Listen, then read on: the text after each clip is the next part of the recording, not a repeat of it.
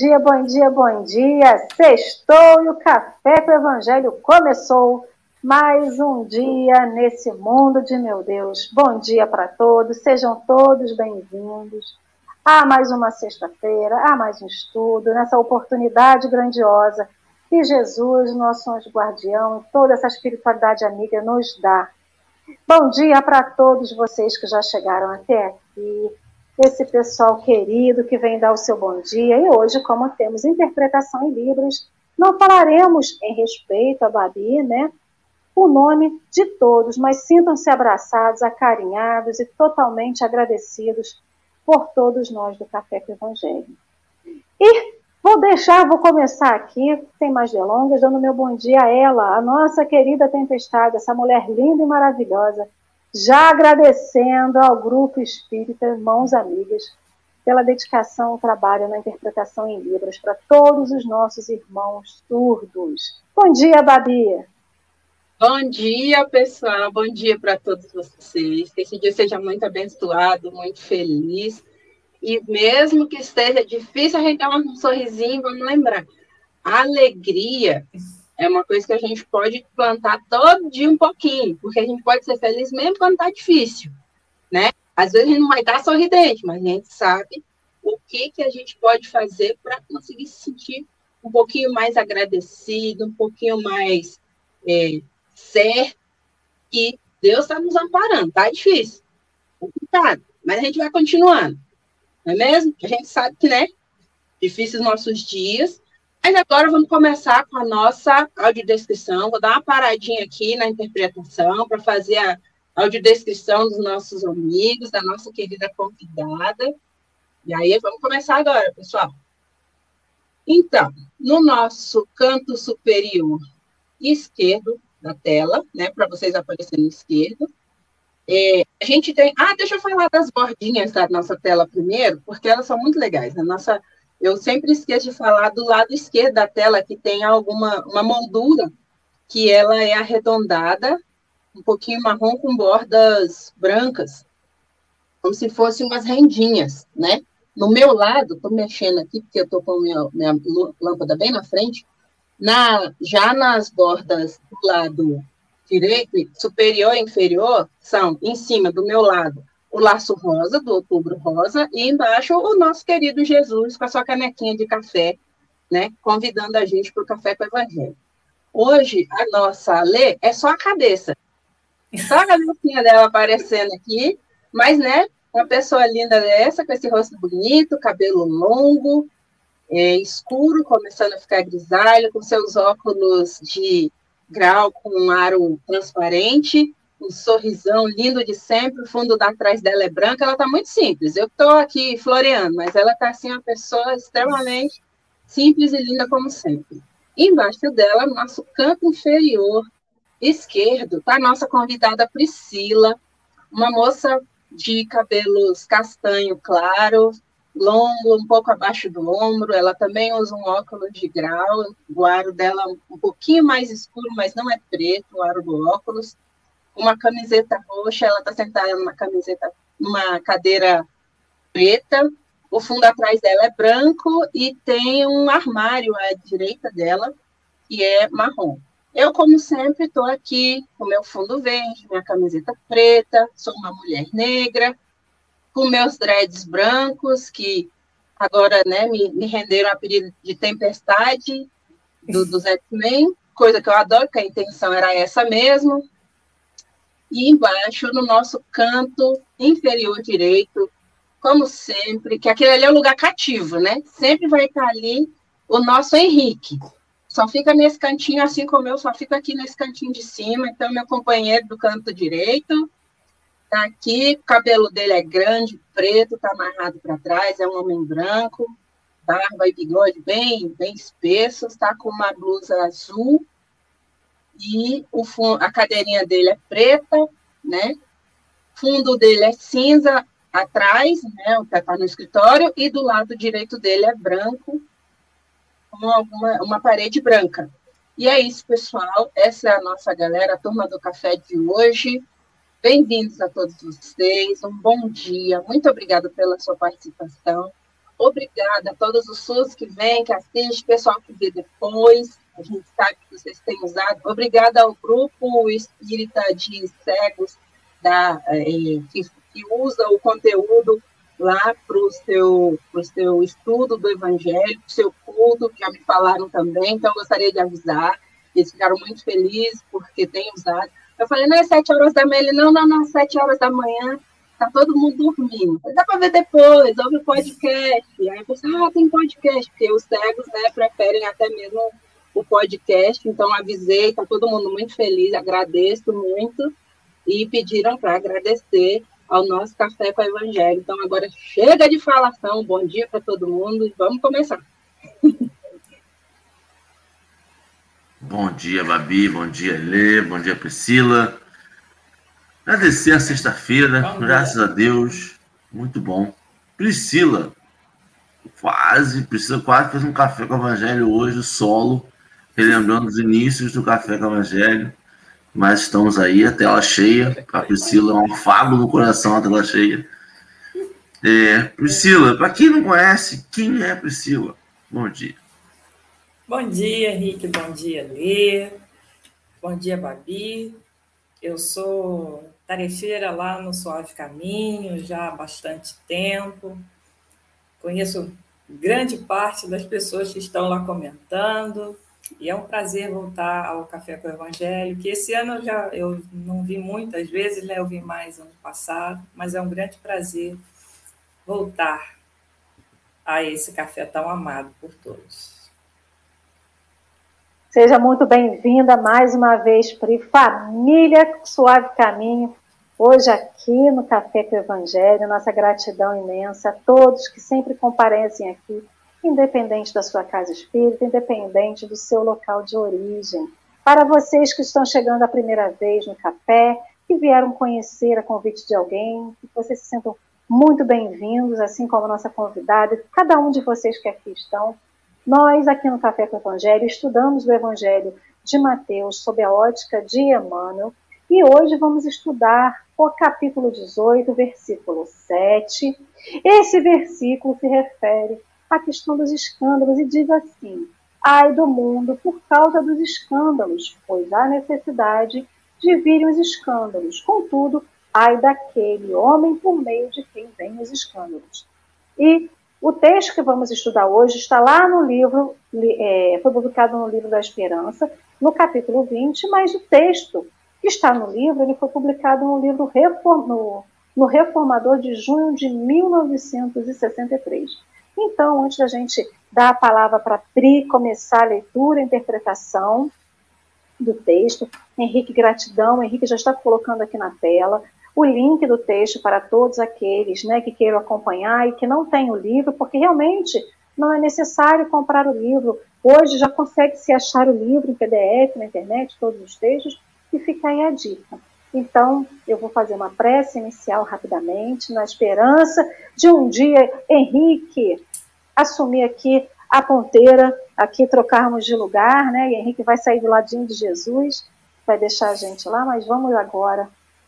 Além das brincadeiras, além desse início de café tão descontraído que sempre tentamos dar, que possamos nesse momento de prece agradecer a Jesus, agradecer o dom da saúde, o dom da alegria, o dom de agradecer por podermos olhar o céu, enxergar muito mais do que um céu azul, um céu com chuva, um céu nublado, mas enxergar a grandeza desse Deus que nos ama, que tudo conhece, que tudo vê e que tudo permite. Obrigado, Mestre Jesus, pela oportunidade de olhar nos olhos uns dos outros, mesmo que virtualmente aqui, e enxergarmos pessoas, irmãos, com as suas dores, com as suas alegrias, e que possamos, nesse momento, ser o afago, ser o estímulo, ser a esperança, ser a luz, ser sermos seus tarefeiros de amor, de compreensão nessa caminhada, não só na nossa, mas na caminhada que cruzamos uns com os outros. E que nesse momento, Mestre Jesus, que a Pri, que é a nossa convidada de hoje, seja incluída, Henrique, eu, Alessandra, Babi também na interpretação dos sinais, que possamos ser incluídos para levar essa mensagem que não é uma mensagem nossa, mas é uma mensagem dos Espíritos de luz, de Emmanuel, de Jesus a todos os corações. Gratidão e que possamos ter a permissão de começar mais um Café com o Evangelho. Assim seja, assim é, e assim será, com auxílio e com apoio de todos os Espíritos de luz. Ai, então vamos, meu povo querido e amado. Prita com você, querida. Vamos ler e começar o estudo? Uhum. Antes de tudo, eu esqueci, eu queria dar um bom dia a todos que estão ali. Bom dia, Fabi. Bom dia a todos que estão aí nos assistindo, que eu não falei antes, meu bom dia para cada um que está aqui. Então, vamos começar lá, no domínio das provas. Imaginemos um pai que, a pretexto de amor, decidisse furtar um filho querido de toda a relação com os reveses do mundo. Semelhante rebento de tal devoção afetiva seria mantido em sistema de exceção. Para evitar acidentes climáticos inevitáveis, descansaria exclusivamente na estufa durante a fase de berço e, posto a cavalheiro, ou seja, intocado de perigos e vicissitudes, mal terminada a infância, encerrar-se-ia numa cidadela inexpugnável, onde somente prevalecesse a ternura paterna a empolgá-lo de mimos. Não frequentaria qualquer educandário, a fim de não aturar professores austeros ou sofrer a influência de colegas que não lhe respirassem o mesmo nível. Alfabetizado, assim, no reduto doméstico, apreciaria unicamente os assuntos e heróis de ficção que o genitor lhe escolhesse. Isolar-se-ia de todo contato humano para não arrostar problemas e desconheceria todo o noticiário ambiente para não recolher informações que lhe desfigurassem a suavidade interior. Candura inviolável e ignorância completa. Santa inocência e inaptidão absoluta. Chega, porém, o dia em que o genitor, naturalmente vinculado a interesses outros, se ausenta compulsoriamente do lar. E, tangido pela necessidade, o moço é obrigado a entrar na vida corrente, na corrente da vida comum. Então, aqui Emmanuel começa para nós que a gente imagine um pai que quisesse proteger o filho de tudo, que o isolasse da convivência, o isolasse do contato com outras pessoas, para que ele, assim protegido, ele tivesse uma infância, um crescimento isolado. Mas esse isolamento não é salutar, porque se nós fizéssemos isso com os nossos filhos, eles não aprenderiam porque os pais não são eternos e os filhos precisam ser preparados para viver em sociedade, conviver com os outros. Aqui ele está dando um exemplo de o que o pai não faz conosco. Por exemplo, trazendo esse exemplo que Emmanuel deu, a gente poderia falar que seria o pai nos manter o tempo todo na esfera espiritual, por exemplo, que se você conseguisse estar num bom lugar na esfera espiritual, numa colônia, num lugar assim, protegido de todos, convivendo com, com só com pessoas boas, ali ao contato de tudo, como é que como é que a gente ia evoluir? Como é que você ia testar os seus limites, testar aquilo que você ainda tem que evoluir? Só se evolui com as provas, aprendendo com os erros. Só se evolui ao contato com o outro, porque o outro te faz tanto você procurar o conhecimento como você se autoconhecer.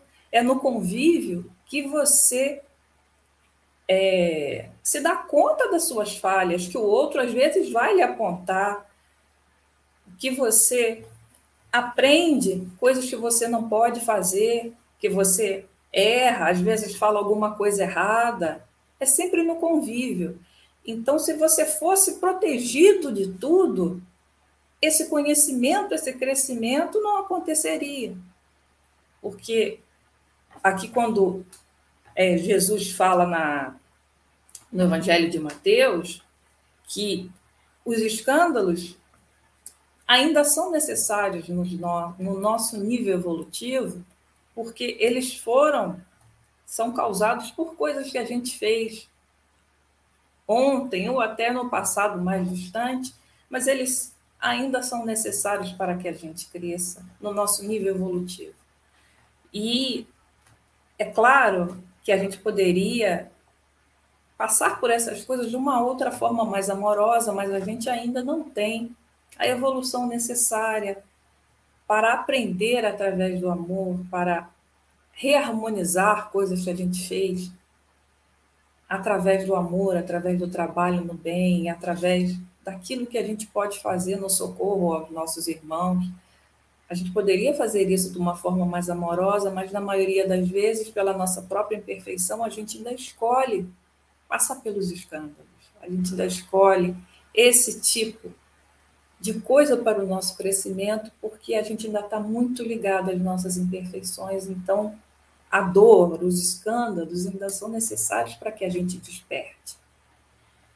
E isso só se dá no convívio, isso só se dá através da reencarnação, através de você convivendo com aqueles com os quais você arrumou escândalo para outros e eles também com você. Isso só se dá dessa forma. Você só vai aprender dessa forma.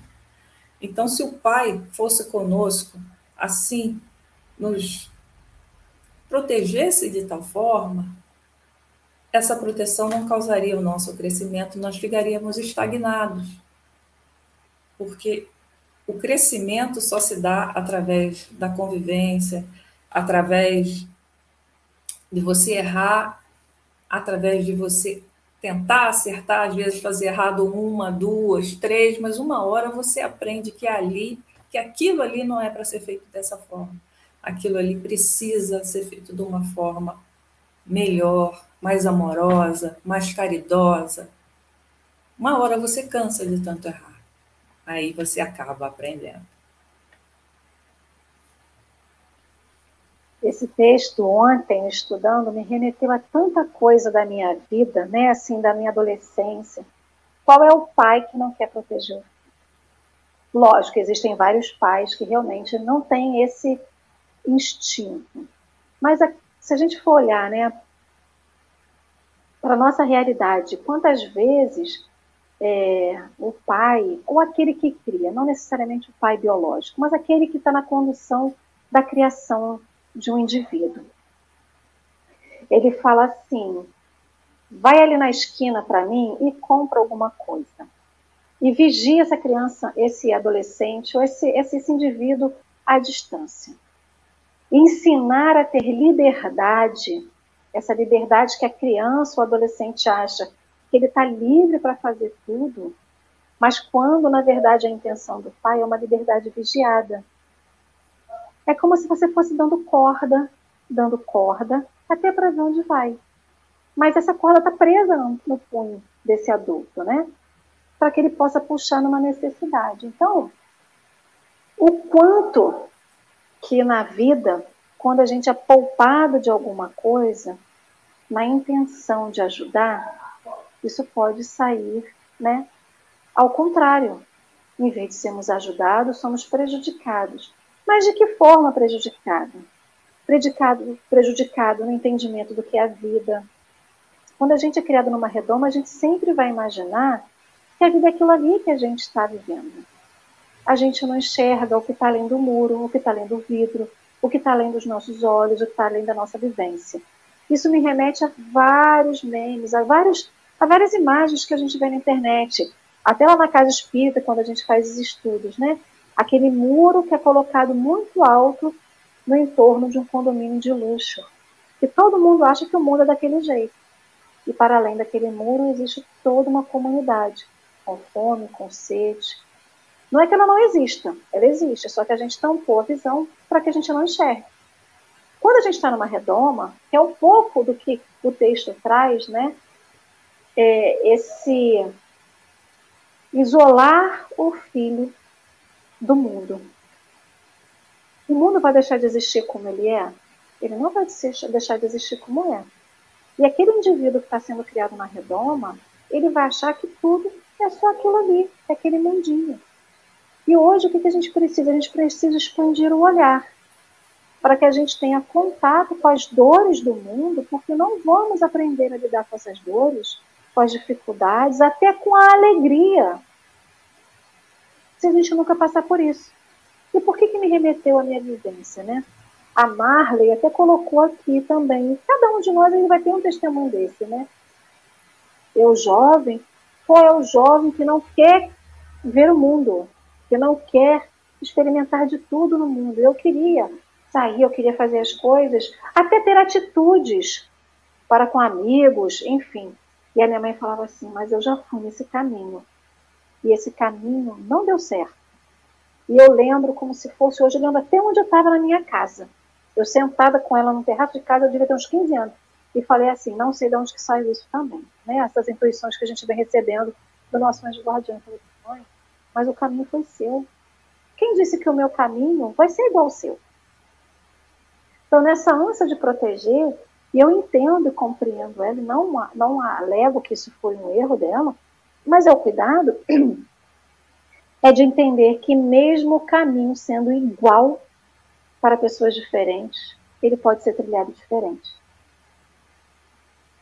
Por mais que o caminho que leve a minha Pri, a Babi o Henrique, e os quatro, um do ladinho do outro, no mesmo caminho, a interpretação do caminho vai ser diferente a vivência do caminho vai ser diferente, porque somos indivíduos diferentes.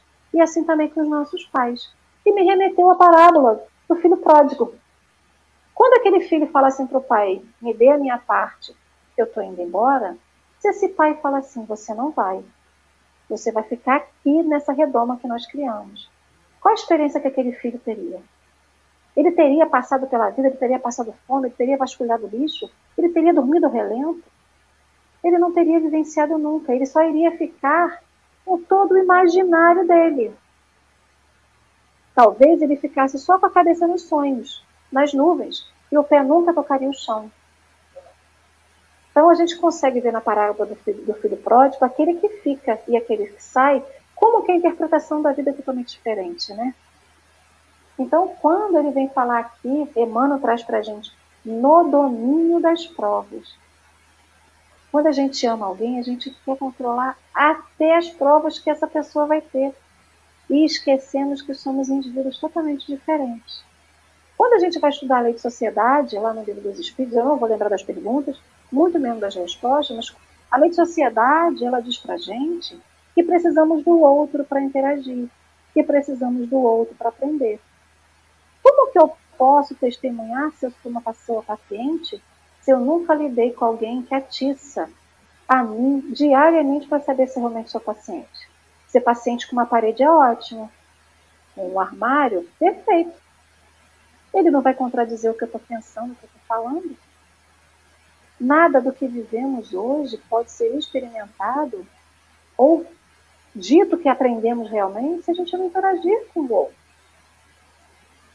Se eu nunca for lidar com uma pessoa que suscite em mim o exercício dessas, dessas qualidades morais que todos nós almejamos, eu nunca vou saber se isso está só no sentido figurado, no sentido teórico, ou se está realmente no prático.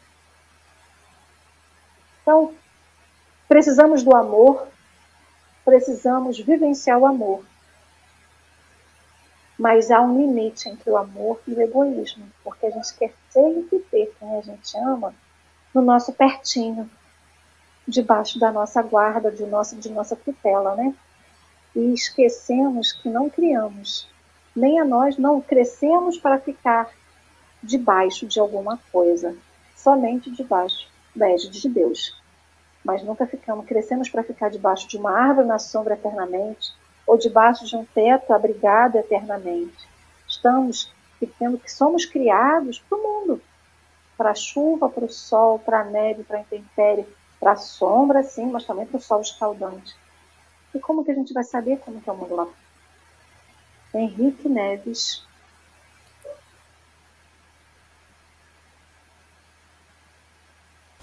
Não tem nem mais o que comentar, vocês falaram tudo já. É sobre isso aí. Só me resta assinar embaixo. Vamos, continuamos o texto.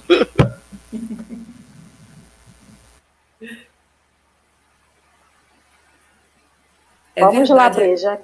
Pode comentar, só, se depois só fazendo, só fazendo um comentário em cima, em cima do que você falou, que é verdade, né? É, eu sou mãe, mas e a gente tem, por exemplo, com os nossos filhos, a gente tem essa mania de tentar protegê-los de tudo, né? De que, que eles não passem por coisas que a gente passou e coisa e tal. Mas a gente tem sempre que lembrar que os filhos são outros espíritos com outras vivências, com outros compromissos que precisam passar, que não são os que a gente passou, como você falou.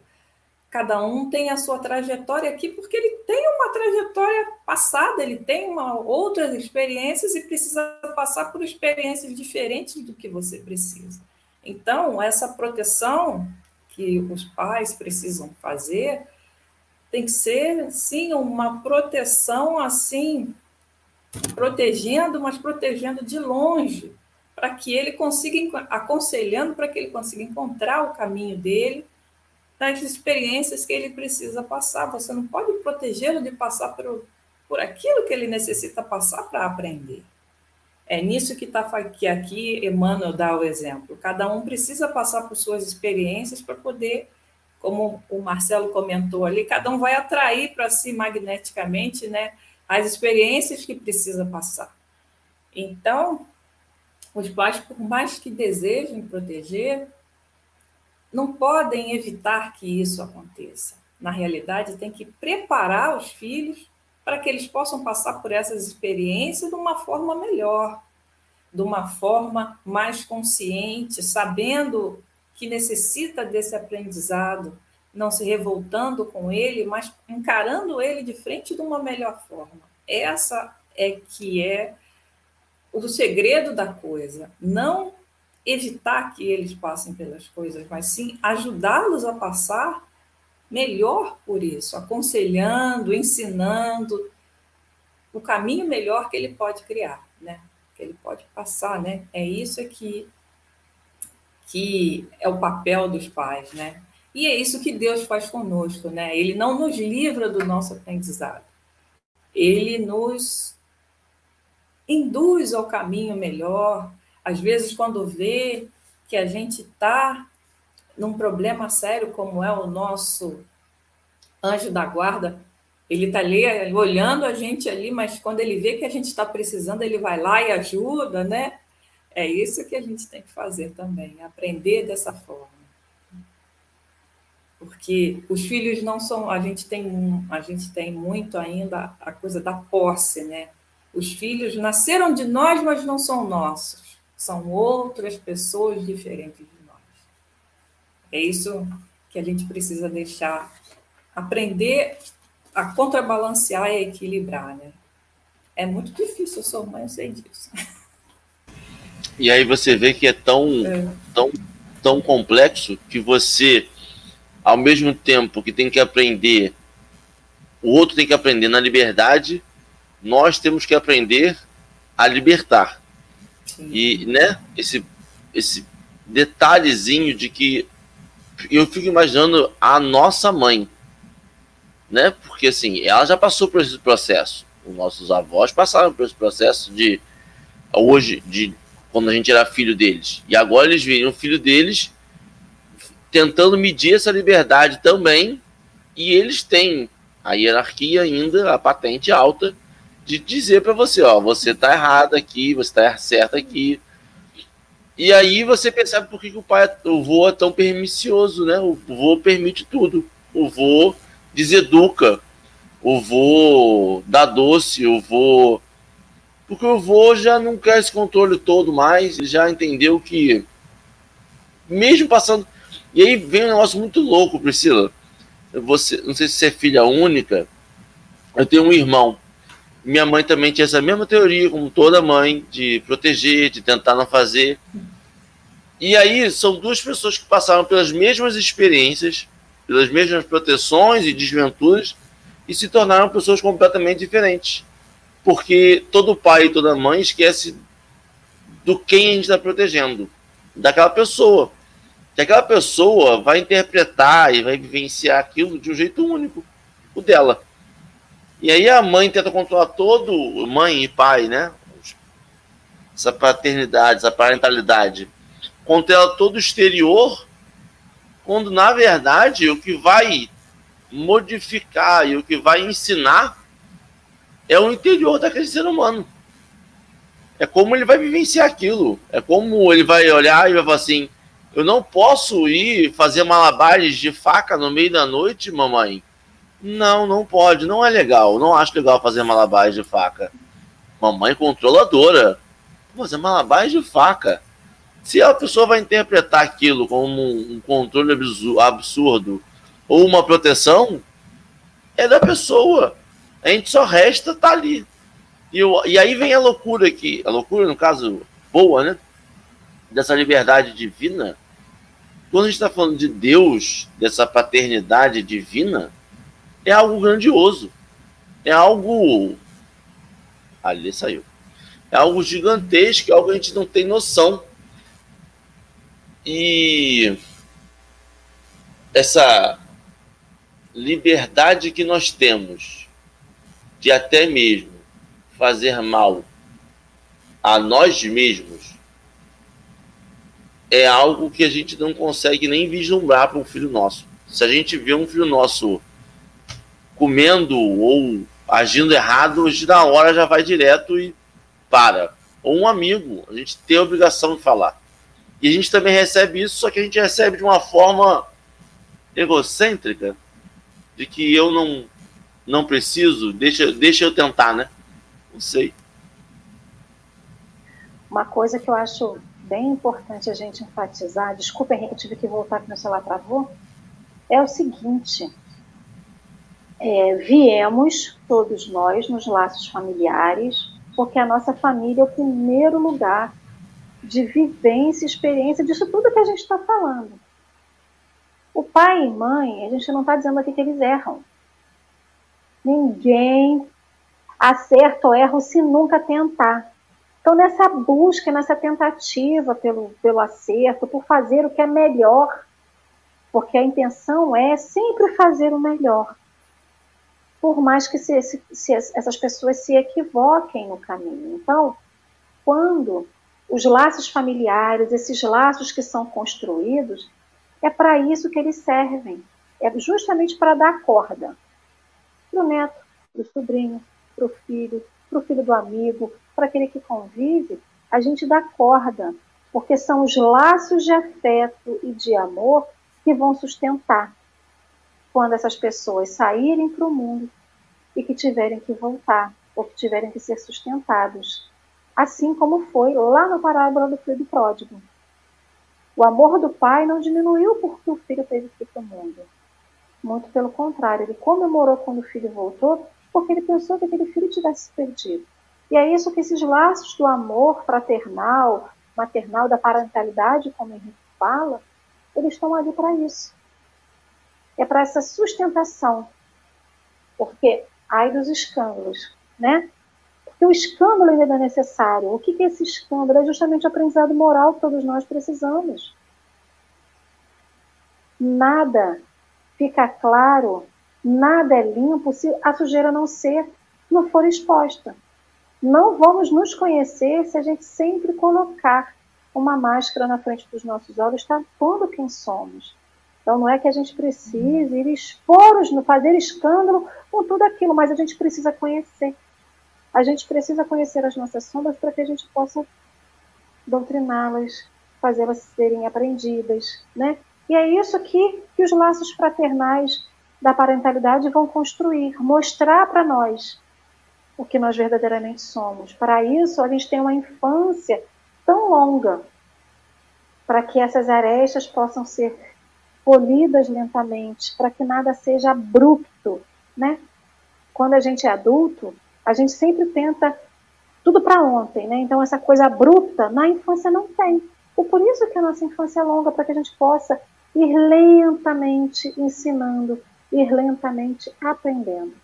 Mas eu não vou tirar tempo da, da Pri, não, porque eu não sou mãe, mas adoro esses assuntos, que eu gosto dessas coisas, da gente ter que aprender, né? A gente não precisa vivenciar o momento para que a gente possa aprender sobre ele. A gente experimenta isso de várias formas. Então, Pri, volto com você a palavra, senão o tema hoje vai correr solto. É, mas você está certa. A infância serve para isso, né, para o nosso aprendizado, né? E aí é que os pais têm o tempo para educar, né?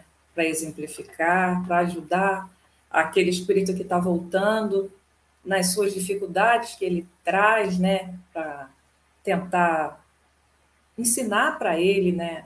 O que ele precisa se corrigir, o que ele precisa aprender na nas suas qualidades morais, né? O que ele já tem, o que ele não tem, mostrar para ele o que é necessário, o que ele precisa trabalhar em si, né? Por isso que é a nossa infância tem esse tempo todo, né? E é uma coisa que muitos hoje em dia, muitos pais estão esquecendo, né? O ensinamento moral, né? O ensinamento da formação do caráter, que é aquela criança que está crescendo. Isso é um ensinamento que é uma educação moral que os pais é que devem dar, que devem exemplificar, que devem conversar, né? E isso hoje em dia está sendo deixado um pouco de lado, é uma coisa tão importante, né? Essa é um da, uma das funções do pai, né? Não é função da escola. Posso só um, uma, uma, uma ideia? A gente, a gente sempre fala isso, né?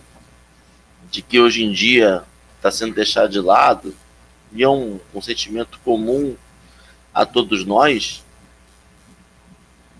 mas é a regra da natureza não dar salto. Uma vez eu estava conversando com meu pai sobre isso, e, e é interessante essa conversa, depois de adulto, né? Depois que você já não tem uma relação tão paternal mais, tão porque o pai também tem essa lógica de que meu filho me vê como super-homem, eu não posso falhar. E depois que o filho já não vê como super-homem, vê como ser humano, vê como pai, vê com amor. Então, há uma relação um pouco mais aberta. E é interessante você ver essa noção de que a gente dá o que a gente recebeu. E por isso que a gente julga tanto que talvez ah, não está tendo o aconselhamento moral, a gente está se perdendo um pouco nisso, é porque alguns momentos aí eles também não receberam. Eles estão dando a base do improviso. É muito difícil você ter um, uma pessoa que recebeu um direcionamento, que entendeu a profundidade daquele direcionamento, que vivencia uma base moral quando tem a oportunidade de ser pai ou de repassar esse conhecimento, e concordo com a lei, não precisa ser na paternidade, na parentalidade, não precisa ser pai com mãe, você pode ser com um sobrinho, pode ser com um, um, vizinho, o filho do vizinho mais novo que te vê, que te vê com um tio, tia. Você, a partir do momento que você tem essa oportunidade, você quer passar essa coisa. Você vira um palestrinha, né? Você quer, de repente, introduzir Quer comprar uma bala? Bala da Cari. Aí você quer ensinar sobre dentes, né? Porque você tem esse conteúdo você gosta de passar porque você viu que, que deu noção em você. Quando a pessoa não passa, é porque ou ela não recebeu ou ela não entendeu o motivo de, de recebê-lo. E ela dá o que ela recebe. E ela dá o que ela recebeu. Então, a gente talvez nossos filhos vejam uma importância maior e com isso a sociedade mude e a gente tenha um, um aconselhamento moral mais presente. Mas eu lembro que na minha época de, olha, já faz tempo, estava lembrando ontem, Na minha época de escola já se falava sobre isso, sobre estamos passando para a escola a responsabilidade da criação moral. A escola é para educar, e aí estão criando a, a, moral na escola. E logo depois saiu a educação moral e cívica da escola. A escola ficou somente com as, com as matérias, com as disciplinas ortodoxas que caíam na grade curricular. Então, quer dizer, é um, um ajuste, e esse é o grande lance da liberdade. A liberdade, ela requer um tempo para ajuste.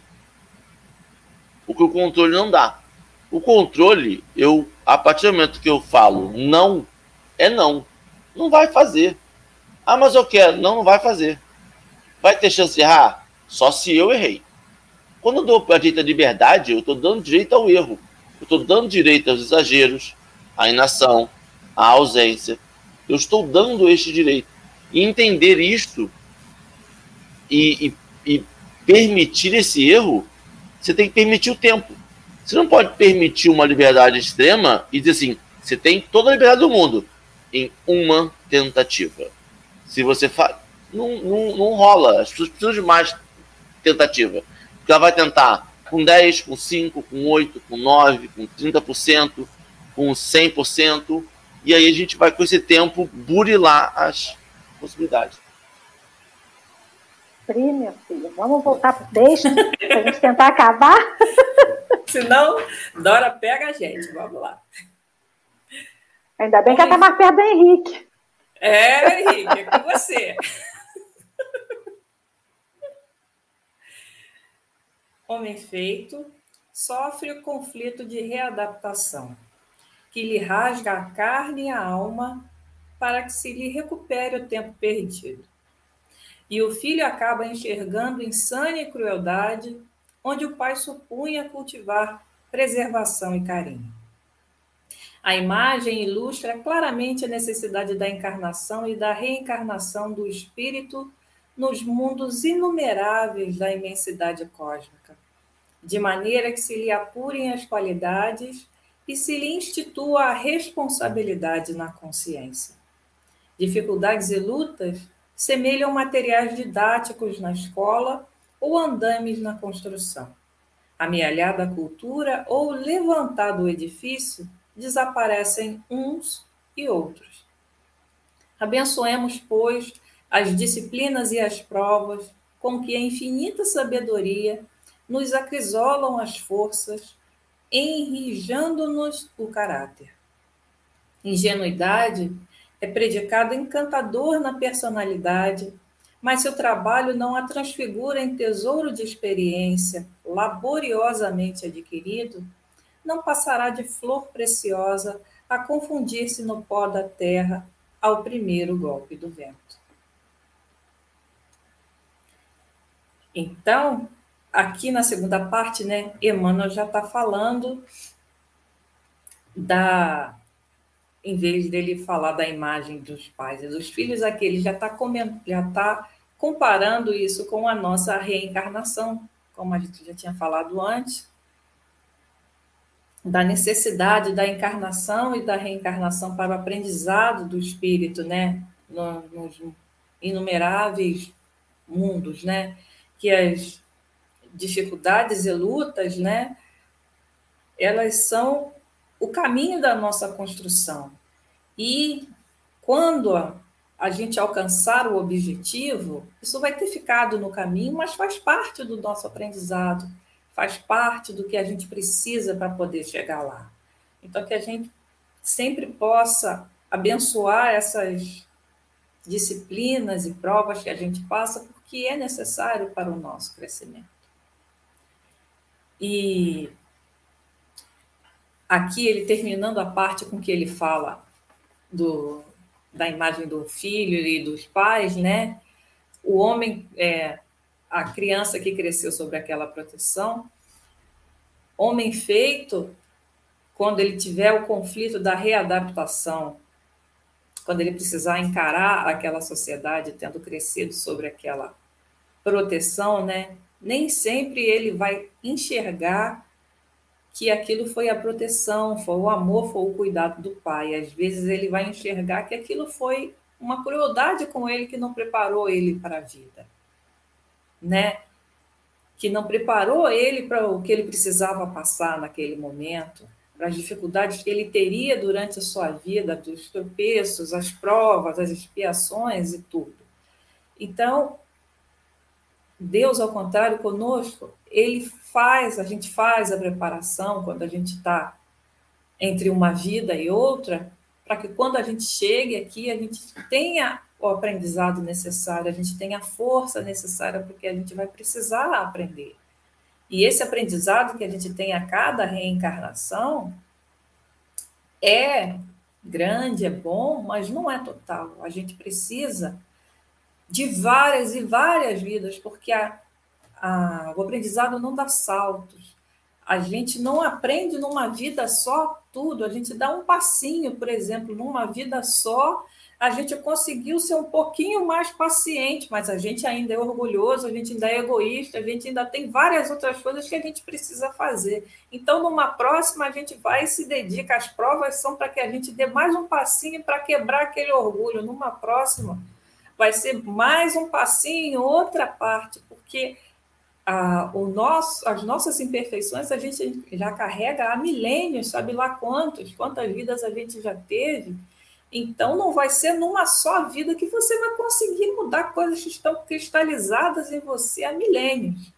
Você vai ter que isso tudo é um processo, você vai ter que ir tomando consciência do que você precisa mudar, clareando aquilo que você já traz em você, para você ir identificando aonde você precisa mudar. E isso tudo é um processo que depende do quanto você busca o conhecimento do que precisa fazer e do quanto você está identificando em você, se autoconhecendo o que você precisa. Isso, e você vai fazendo isso aos poucos. Isso tudo demora. A natureza não dá saltos.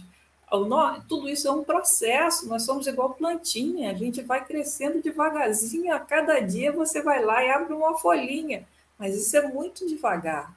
E então é por isso que é necessário irmos e voltarmos várias vezes para que a gente errando, acertando, tentando fazer melhor. A cada dia, às vezes, você já sabe que precisa fazer melhor, mas você ainda não consegue. Você vai lá e erra outra vez. Caramba, eu já podia fazer melhor, mas eu ainda estou errando. Mas é o processo que você continua fazendo e uma hora você vai conseguir acertar. Vai continua tentando, continua é, dando importância a esse crescimento, que é por isso que a gente está aqui, no convívio com aquele outro, com aquele parente difícil que você está ali, que, que você precisa se reharmonizar, mas ele também é uma ferramenta que vai ajudar, que é aquele que vai e fala para você, poxa, você ainda faz isso, né? Aí você fica, é, eu faço. Você não gosta de ouvir aquilo, não, mas aquilo, aquilo é necessário para você identifique em você que você está fazendo isso ainda. Então, a, a, a misericórdia do Pai é muito grande conosco, porque tudo aquilo que a gente precisa fazer, às vezes os remédios amargos que a gente precisa tomar na vida, que são para o nosso crescimento, tudo isso faz parte do que a gente precisa passar.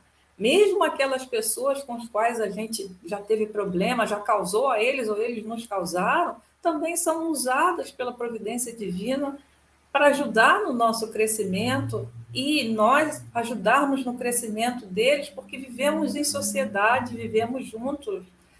O que seria do nosso crescimento se nós fôssemos como um monge que vai lá, fica lá no alto do Tibete sozinho, só rezando, aonde que aonde que você ia se autoconhecer, aonde que você ia identificar as suas falhas, aonde você deveria trabalhar no bem, se você só fica sentadinho lá no alto do monte rezando. Não, você cresce é com a convivência, você cresce é fazendo o bem, identificando as suas falhas, você cresce é junto, nós crescemos individualmente e crescemos em conjunto, naquele conjunto maior que você vive, que é a sua família, né, que é o conjunto mais perto, e no, nos seus amigos, que é um grupo um pouco mais aberto, mas todos nós procuramos crescer em conjunto. Às vezes a gente até não identifica esse crescimento grande nosso ou do outro, porque a gente está muito ali todo dia, um olhando o outro, mas a gente cresce. Se você olhar para trás, para alguns anos atrás, você vai ver que você conseguiu dar alguns passinhos por microscópios que fossem, mas você conseguiu dar alguns passinhos. E aqueles que estão à sua volta também, porque o nosso crescimento é paulatino e é devagar.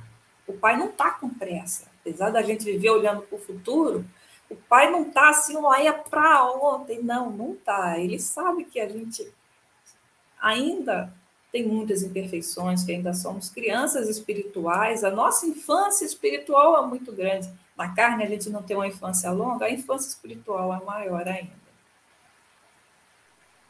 Essa fala de Emmanuel que faz aqui, né? Você falou bem, né, Pri? Ninguém, ninguém consegue saber se faz alguma coisa se não tentar. E nessas tentativas que os nossos pais, os nossos avós, os nossos antepassados, né, tiveram e que foram equivocadas, quantos processos de culpa geraram? Geraram culpas de geração a geração. E até nós mesmos. Quando a gente olha, a gente às vezes culpa aqueles que nos criaram por alguma coisa, mas não me preparou para a vida. Não consegui lidar com isso porque fulano errou. Então, a reflexão para mim que fica aqui é que é justamente isso. Se hoje experimentamos somente o papel de filho, em algum momento experimentaremos o papel de pai. E realmente só poderemos exercer e falar assim: realmente ele tinha razão, quando a gente passar por esse momento. Então, a reencarnação, o processo da reencarnação permite a isso, os diferentes papéis que temos que passar na vida. E além, consolidar tudo aquilo que a gente disse que aprendeu. Então, essas tentativas e erros, essa busca incessante de acertar, ele gera uma consolidação.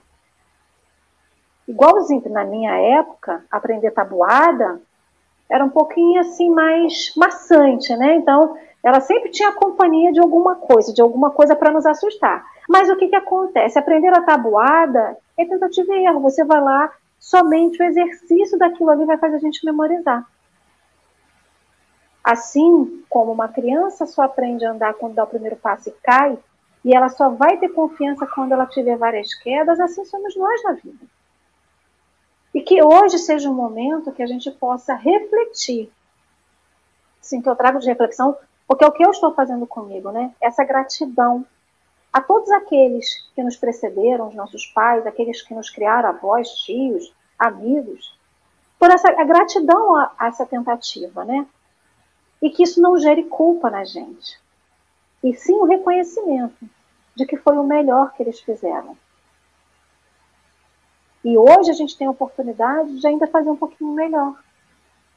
Com a experiência que a gente tem, com a vivência que a gente tem, é justamente entender que as dificuldades e lutas são esses materiais didáticos. E entender também que o processo que gerou tudo isso na gente faz parte da caminhada. Porque foi o possível naquele momento. Né? Então, a minha gratidão imensa a João que está lá na erraticidade, trabalhando, estudando e aprendendo para a continuidade desses laços paternais. A gratidão a Ilda, Samames, meu docinho de coco, pelas tentativas, porque a Alessandra não seria o que é hoje justamente por essas tentativas, né? Então fica a minha gratidão imensa aos meus avós, a todos aqueles que me precederam, aos meus outros pais que estão na erraticidade também, essa comunidade, né? de laços de afeto que temos. Então, esse texto para mim hoje veio trazer é, a certeza né, da possibilidade da reencarnação, a certeza da consolidação até desse amor que a gente busca. Henrique, meu querido, deixo você com as suas considerações finais. Hoje totalmente travada pela, pelo estudo e refletindo muito. Primeiro, meu, meu protesto, porque Falar depois de depoimentos emotivos, eu sou contra. Depoimentos emotivos, tipo seu fechamento do café. Eu fico aqui uma responsabilidade grande. É, Ale, o texto de hoje e esse final de Emmanuel me faz lembrar e pensar na dificuldade e ao mesmo tempo certeza de que a gente está criando seres humanos melhores. A gente tem uma dificuldade, a gente quer passar um monte de lição de, de moral, a gente quer passar um monte de certeza, a gente quer proteger, a gente quer, quer controlar algumas experiências, mas a certeza de que o amor fica.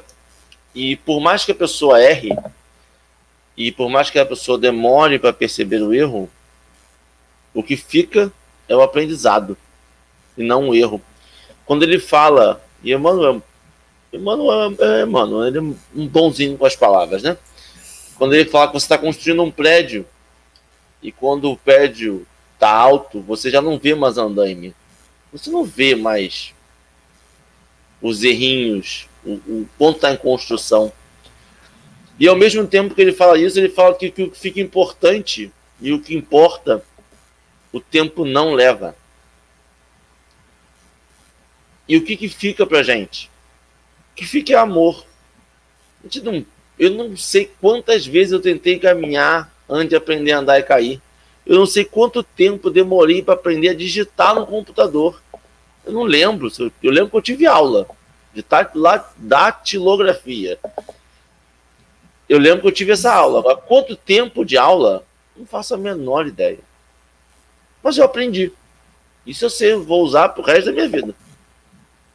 E eu não tenho essa noção de tempo, de quanto tempo demorei para aprender uma lição. Eu tenho que hoje eu aprendi, estou aqui. E é interessante isso, porque a gente fala muito de que a gente tem que experimentar, né?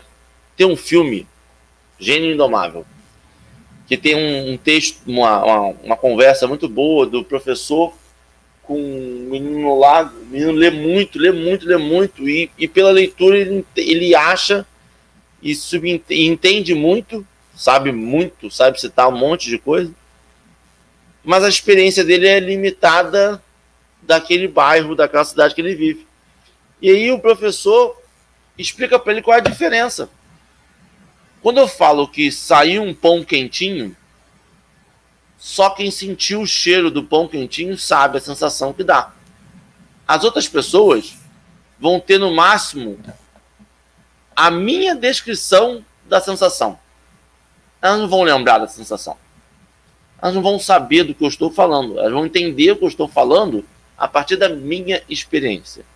E permitir os outros experimentar, experienciar e passar por isso é libertador e é necessário.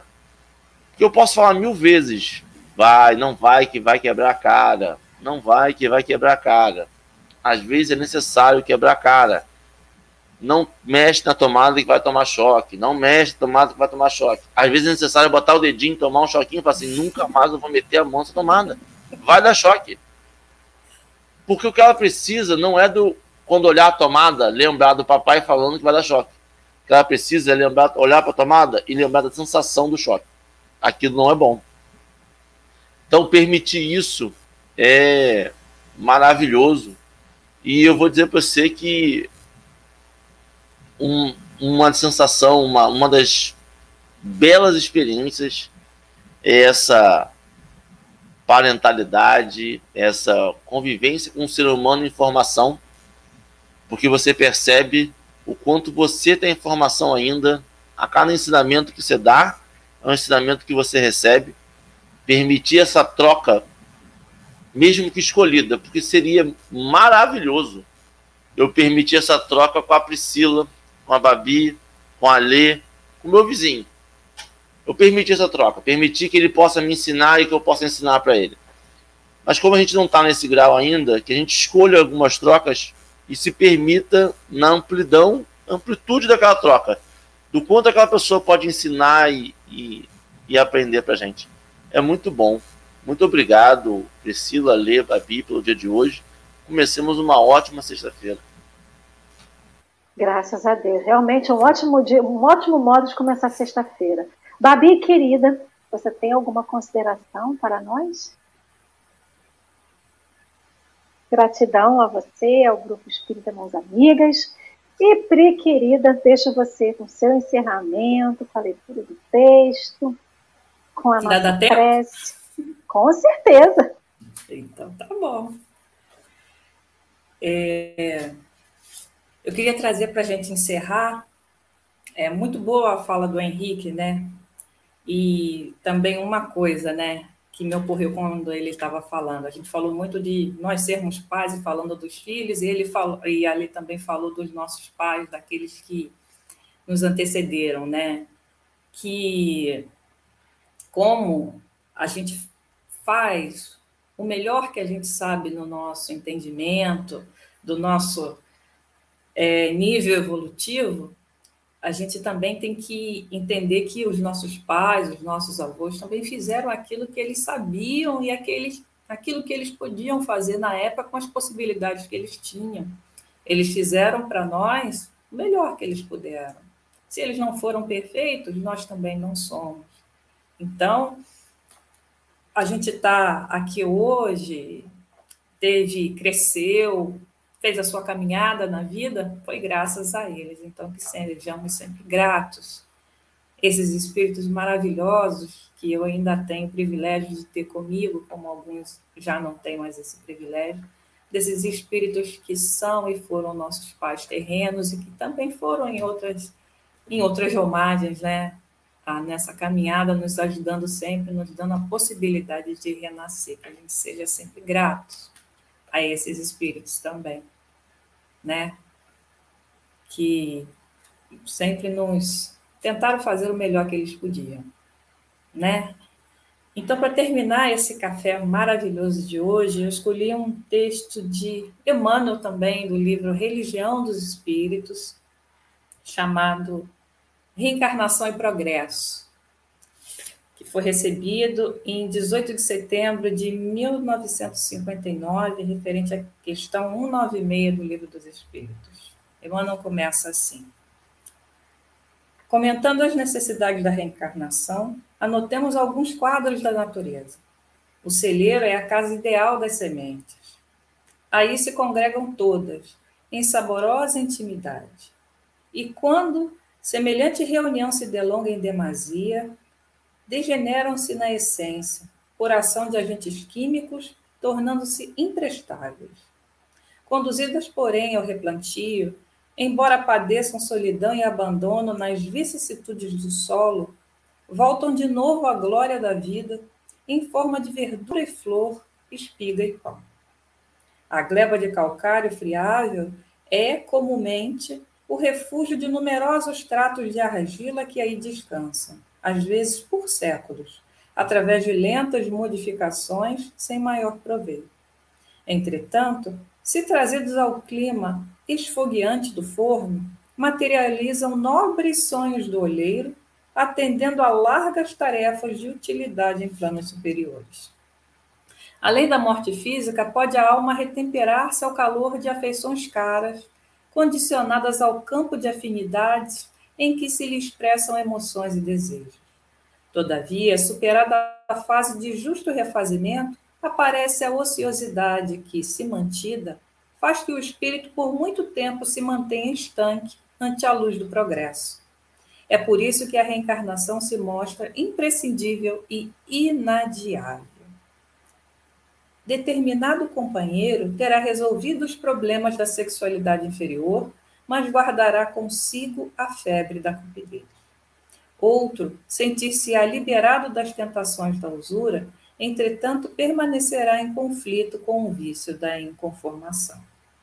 Alguém terá vencido o hábito da rebeldia sistemática, mas sofrerá em si mesmo o estilete magnético do ciúme. Esse e aquele amigo se revelarão livres dessa praga mental, contudo, sustentam-se ainda algemados à vaidade infantil ou ao orgulho tirânico. E, para que essas chagas ocultas sejam extirpadas de nossa alma, é imperioso nos voltemos para o renascimento na arena física, onde encontraremos a adversidade naqueles que não pensam por nossas medidas, para que aprendamos a respirar nas dimensões da vida maior. Em nosso presente estado de evolução, será preciso renascer na Terra ou noutros mundos que se lhe assemelhem, tantas vezes quantas se fizerem necessárias, não somente no resgate dos erros em culpas do pretérito, em louvor da justiça, mas também no aperfeiçoamento de nós mesmos em obediência ao amor. Toda máquina algo produz, vencendo a inércia pela força do movimento, e toda fonte que desistisse de caminhar, com receio de pedra e lodo, nada mais seria que água parada na calmaria do charco. O mundo é assim, nossa escola. A família consanguínea é o grupo estudantil a que pertencemos. O lar é a banca da experiência. Amigos representam explicadores. Adversários desempenham o papel de fiscais. Os parentes difíceis são cadernos de prova. O trabalho espontâneo no bem é o curso da iluminação interior que podemos aproveitar segundo a nossa vontade. E sendo Jesus o nosso divino mestre, a cada instante da vida, a dificuldade ser-nos-á como bênção portadora de preciosas lições. Né? Emmanuel fala tudo, né? Que a gente precisa saber sobre a reencarnação. Isso aí. O texto para você foi uma prece ou você vai fazer uma prece final? Vou fazer uma pequena prece rapidinho para a gente terminar. Então, pode. Então, assim, gratos por mais esse estudo, por mais essas reflexões. Senhor Deus, Pai Celestial, te agradeço por mais essa oportunidade de estudo.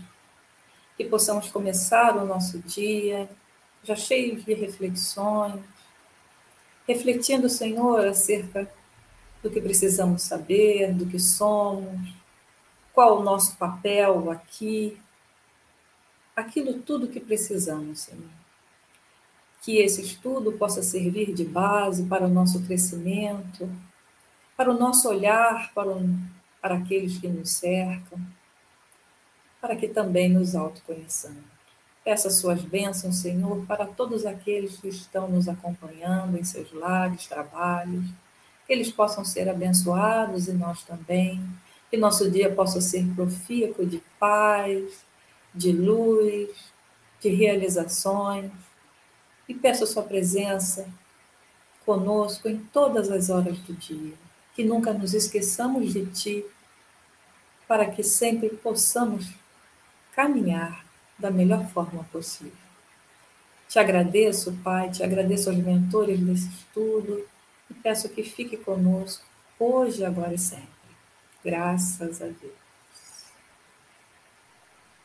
Assim seja, assim é e assim será.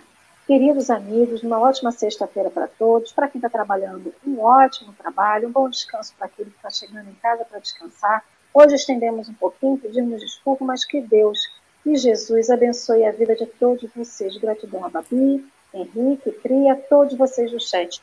E lembrem-se, sete da manhã, amanhã, sabadão aqui, Café com Evangelho. Bom dia para todos.